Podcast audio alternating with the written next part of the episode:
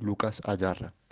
En cierto modo, la naturaleza nos está enviando un mensaje con el COVID-19. Hemos arrinconado a la naturaleza, la hemos invadido. Necesitamos cuidar a la naturaleza para que ella cuide de nosotros, nos comenta Inger Andersen, directora ejecutiva del Programa de Naciones Unidas para el Medio Ambiente.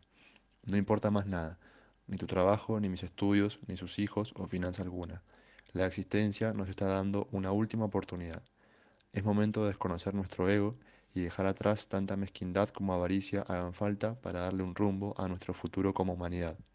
Si no lo hacemos, no hay tiempo que adjetivar ya que se nos habrá ido.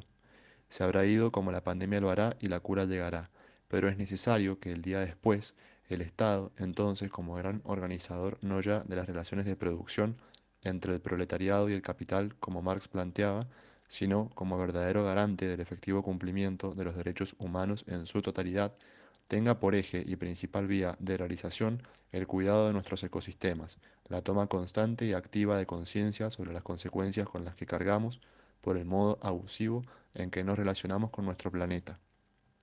Abusivo porque no establecemos límite alguno a la hora de extraer o explotar recursos naturales, como si nuestro paso por aquí nada causara. En aras del dios mercado organizamos la totalidad de la existencia para generar montones y montones de ganancias que puedan saciar su sed. Sed voraz e impiadosa que con tal de calmarse es capaz de dejar a la vera del camino, sumergidos en la pobreza y en la infelicidad, a miles de millones de personas, al mismo tiempo que viola sin temor alguno a la madre tierra y agiganta los bolsillos de unos pocos.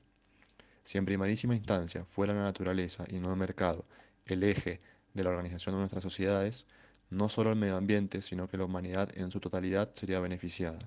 Las dos premisas fundamentales deben ser el cuidado del medio ambiente y el bienestar amplio y general humano. Como resultado de la fusión de estas dos máximas, obtendríamos un desarrollo económico social sustentable.